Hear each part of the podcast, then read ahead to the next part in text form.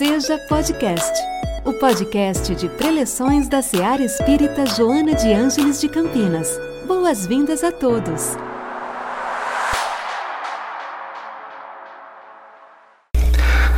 Boa noite a todos, boa noite, Paulo. Eu tenho um amigo que fala que não existe coincidência, mas deucidências. E a preleção de hoje veio muito ao encontro do Dia do Amigo, que hoje é o Dia do Amigo. Então, é, o nosso tema vai falar muito de amizade. Então, que Jesus, nosso mestre, melhor e maior amigo, seja presença doce e permanência no nosso íntimo, em nossas diversas vidas como esta. Quando eu li pela primeira vez a leitura proposta para essa preleção, Não Estás a Sós, já bastaria. A irmã Joana de Ângela é muito enfática ao trazer essa frase como título. A gente poderia terminar a nossa preleção dessa forma e irmos para nossa casa sabendo que não estamos a sós. Contudo, como, como ainda vivemos em um mundo de provas e expiações, e ainda como espíritos imperfeitos que somos, precisamos de prova. E a irmã escreve, a irmã Joana de Ângela escreve esse capítulo, trazendo algumas evidências para nos acalentar que não estamos sós. A sós rima com nós. Nós de nós, aquele o nó, e nós de nós, eu, tu, ele, nós. Vamos começar falando dos nós de nós. Para tanto, eu vou relembrar uma história que quando eu fui à África e a gente falou um pouquinho da feijoada, eu escutei durante o, o, percurso, que foi o seguinte: dizem que um antropólogo estava imerso a um estudo querendo saber os hábitos e descrever as atitudes de uma tribo africana. E já há algum tempo pesquisando, numa manhã de domingo ele resolve fazer um teste com as crianças. Ele pega as crianças, reúne ela no centro da aldeia e mostra que ele tinha preparado uma cesta com chocolates, doces, balas, guloseimas e tudo que eles não tinham visto até agora. E ele faz uma, um desafio para as crianças. Ó, eu vou pegar essa cesta, vou colocar debaixo de uma árvore e vou contar até três. Quem chegar primeiro leva a cesta, pode fazer dela o que quiser. Se quiser comer sozinha, fique à vontade. E ele conta: um, dois, três e já! O final dessa história eu vou deixar para um pouquinho é, mais para o final da nossa preleção. E por que falar da sexta? É que o nosso Pai bondoso, também conhecido como amor, como nos ensina João, nos dá a cada reencarnação uma cesta de oportunidades para que possamos, já com o traje físico da carne, prosperar, estudar, avançar e evoluir sem cessar. E muitas vezes, quando a gente faz um retrospecto, principalmente dos momentos mais difíceis da nossa vida, vem essa frase: estamos só. Não estamos só. E as evidências, a irmã Joana de Ângeles, quando ela vai trazendo no seu capítulo, é muito engrandecedora, porque primeiro ela fala que antes mesmo, quando estamos preparando para chegar à nova existência na terra, há um espírito abnegado que foi a pedido do Pai, um espírito que que muitas vezes tem alguns passos ou algumas caminhadas na frente, à frente do que a gente, esses espíritos se colocam à disposição para nos orientar. E qual quem são esses espíritos e como chamá-lo, a classificação fica ao nosso dispor. Podemos chamar de anjos de, da guarda, mentor. O Livro dos Espíritos ainda lista alguns outros nomes, como espírito protetor, irmão espiritual, bom espírito, bom gênio, espírito familiar e espírito simpático. Por hora vamos ficar com espírito simpático. E de tão tão simpático que eles, que eles são com a nossa figura, com o nosso íntimo, eles não ligam para que nome a gente vai tratá-lo, porque eles sabem o nosso nome e podemos, cada um no nosso íntimo, chamar esse espírito do nome que a gente achar melhor. O próprio, a própria irmã Joana de Ângeles, antes de se apresentar como Joana de Ângeles, ela se apresentou a Divaldo como um espírito amigo e eles são realmente amigos. Amigos de fé, amigos do peito, amigos dos momentos ensolarados e também dos momentos de tempestade. Por isso, como amigos, devemos chamá-lo, conversar, devemos refletir e mais do que nunca devemos escutá-los. Esse que é o maior desafio, escutar com os olhos da alma, escutar com os ouvidos da alma e do coração o que esses abnegados irmãos que nos protegem, que nos inspiram, têm a nos dizer. Aliás, Kardec, é, querendo saber a missão desses espíritos protetores, perguntou para a espiritualidade amiga qual a missão desses espíritos? E a espiritualidade responde: a missão do espírito protetor é a mesma que a de um pai em relação aos filhos: conduzir o seu protegido pelo caminho do bem, ajudá-lo com seus bons conselhos, consolá-los nas aflições, sustentar sua coragem nas provas da vida. E aqui chegamos a um ponto muito importante da nossa reflexão: aflições e prova da aflições e provas da vida. E aqui, irmã Joana refere-se do nós do nó. O nó que muitas vezes está no nosso percurso. Mas precisamos não nos esquecer e relembrar que ainda estamos no mundo de provas, de expiações, que ainda estamos em constante reparo, que a terra é, mais, é nada mais do que é do que uma funilaria para nossa excelência, como foguetes de luz. Então não podemos esquecer que a nossa vida é, terá algumas aflições, que, no, que, a nossa trajetória terá algumas pedras e terá alguns nós.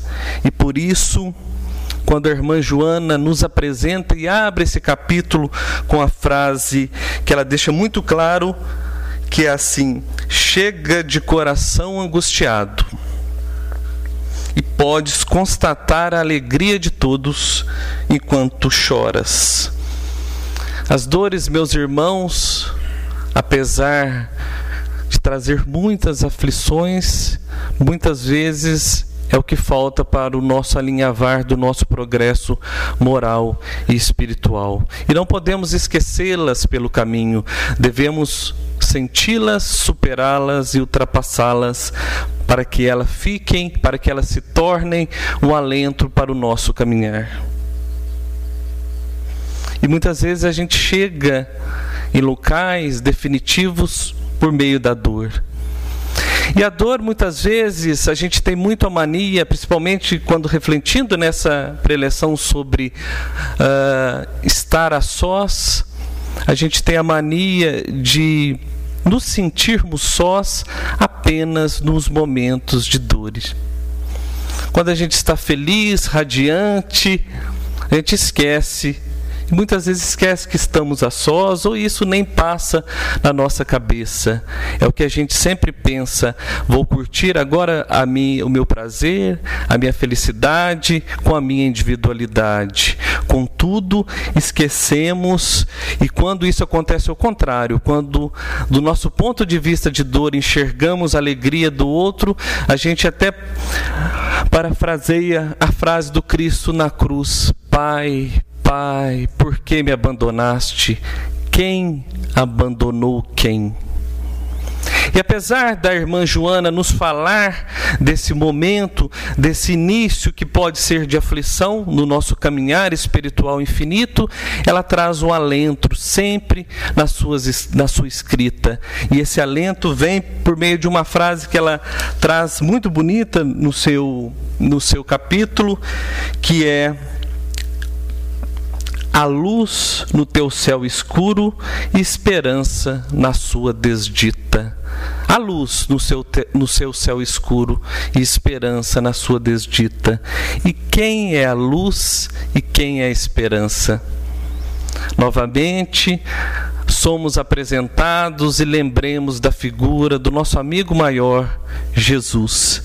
E eu vou trazê-lo para a nossa preleção por meio das palavras da irmã Joana, que diz: E compreenderás que Jesus está contigo, em silêncio, invisível, incompassivo, mas não ausente e nem distante, presente, presença. Quando preparando essa palestra, eu recordei é, de um caso que o palestrante espírita José Carlos De Luca contou quando o lançamento do livro Amigo Jesus, que ele traz um, um esboço, um exercício sobre como aproximarmos do Cristo. E ele conta que, e muitos sabemos, é, conhecendo os causos de bastidores do Chico, que o Chico, depois das suas preleções, ele fazia questão de receber as pessoas para mais um abraço amigo, para mais um alento, para autografar os livros. Então acabava as reuniões, ele ficava a noite adentro entre um cafezinho e outro conversando com essas com essas pessoas, com esses amigos. Então se formavam filas. E fila ia, corria, percorria por todo o centro. E haviam nessa fila pensamentos nobres e edificantes, também uns pensamentos não tão edificantes, do tipo. Olha para você ver como que o Chico engordou, ele tá com uma papada, ou do tipo, meu Deus, o Chico tá com uma cara de sapo. E a fila ia andando, ia diminuindo, e quando essas pessoas chegavam para conversar com Chico, muito amistosas e felizes, Chiquinho, boa noite, ele dizia: É, minha filha, depois de tantos pães de queijos e café, é difícil de tirar essa papada, e a pessoa se surpreendia. Ou muitas vezes, quando chegava outro que teceu o comentário, ele dizia: Meu filho, os sapos também são filhos de Deus. E a gente conta e reflete esse caos em tom de anedota para a gente perceber e pensar sobre o tamanho da aura do Chico. Qual seria o tamanho da aura do Chico? Acredito que metros,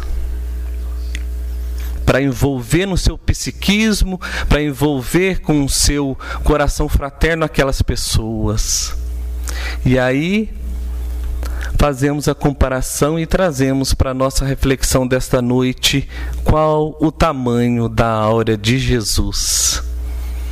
Se tomarmos como fonte o Evangelho que diz que Jesus tem o poder, e aqui eu prefiro usar influência entre o céu e a terra, o tamanho da aura de Jesus é do tamanho do céu e da terra. Por isso, amigos, nessa noite, nenhum canto, nenhum buraco, nenhum íntimo, nenhum coração, nenhuma pessoa passa despercebida pelo psiquismo do Cristo, pelo seu abraço fraterno, pela sua. Uh, alegria de nos amparar. Ele é o nosso amigo. Então, aquela ideia de um Cristo sentado à direita do Pai, descansando, é muito traz muito uma apatia, traz um desânimo, não, Cristo é do trabalho, Cristo é ação, é verbo, e o Verbo divino se fez carne e habitou entre nós. Uma pessoa que disse que veio para que todos tenham vida e vinda em abundância só quer nos convidar ao trabalho, à renovação íntima e espiritual. É disso que a irmã Joana nos fala, é disso que o nosso capítulo de reflexão nos propõe nessa noite. E como criar uma intimidade com Cristo, que eu acho que esse é o grande, é, é, o grande propósito, a grande reflexão da leitura que a irmã Joana nos convida, é criar uma intimidade com Cristo, estabelecer com Ele laços indeléveis, laços que nos completem e nos ajudem, que nos ajuda a prosseguir. Então, essa intimidade é criada de uma forma muito simples, por meio da prece íntima e sincera, possamos rever os seus passos na terra, refletir sobre a sua boa nova e mais do que isso, exemplificar no dia a dia a sua conduta moral e ética. E criando assim, estabelecendo com Jesus o conceito de família universal, de irmãos pelo caminho, família que nos agrega com tudo e com todos. Então, percorrendo já todo esse caminho de amizade, esse caminho de reflexão, esse caminho onde o outro faz presença em nós, podemos voltar à aldeia africana e acompanhar a reação do antropólogo quando ele conta um, dois, três e já. As crianças imediatamente dão as mãos e caminham juntas, uma ao lado da outra, até a árvore para receber o prêmio. E quando o antropólogo fica um pouco atordoado, não sabendo, a criança o ensina: Ubuntu. Ubuntu, traduzindo do povo banto, da linguagem zulu, significa eu sou porque nós somos. É isso que a irmã Joana quer nos ensinar nessa noite, nessa reflexão. Eu sou porque nós somos.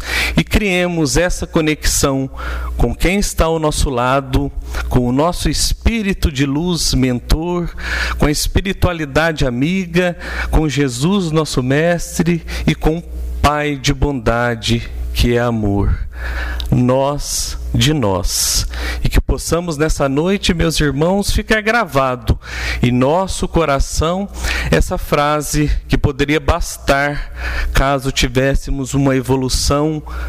É, caso já tivéssemos evoluído, mas que podemos iniciar cada vez mais dando um passo rumo à plenitude. Que, ela, que essa frase possa ser repetida para nós mesmos, para aqueles que estão do nosso lado, para quem precisa de um abraço amigo.